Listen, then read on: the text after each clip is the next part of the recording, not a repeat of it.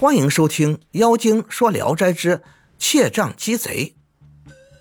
义都西部边境的某人出自富贵人家，家里有很多钱。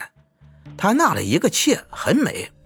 大老婆经常凌辱折磨他，横加鞭挞。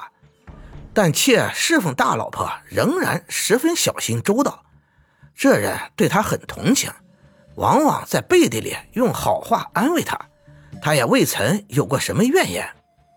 有天夜里，几十个贼人越墙进院，用力冲撞屋门，几乎要撞坏了。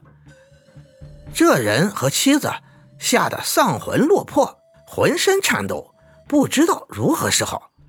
窃听得动静起来，默不作声，暗中在屋内摸索，找到一根挑水用的单杖，拨开门栓冲出去。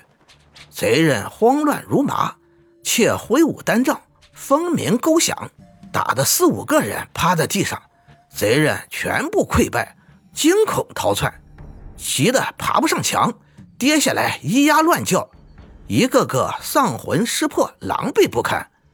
妾手拄单杖，看着他们，笑着说：“你们这群东西，真不值得我下手打，竟然还学着做贼，我不杀你们的。”杀了还嫌辱没了我呢！说完，全放他们逃去。丈夫大惊，问道：“你怎么会有这么大的本事？”原来妾的父亲过去是枪棒教师，他得到父亲传授的全部武艺，不止能抵挡百人。大妻尤其害怕，非常后悔啊，以前没能看清妾的本领，从此便好好的看待她。而妾始终也没有丝毫失礼的地方。邻家妇女有的对妾说：“嫂子，鸡贼好像打猪狗那么容易，你为什么还甘心低头受棍棒鞭打的痛苦呢？”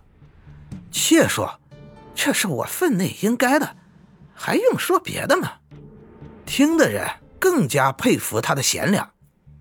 感谢您的收听，您的支持是我持续创作的最大动力。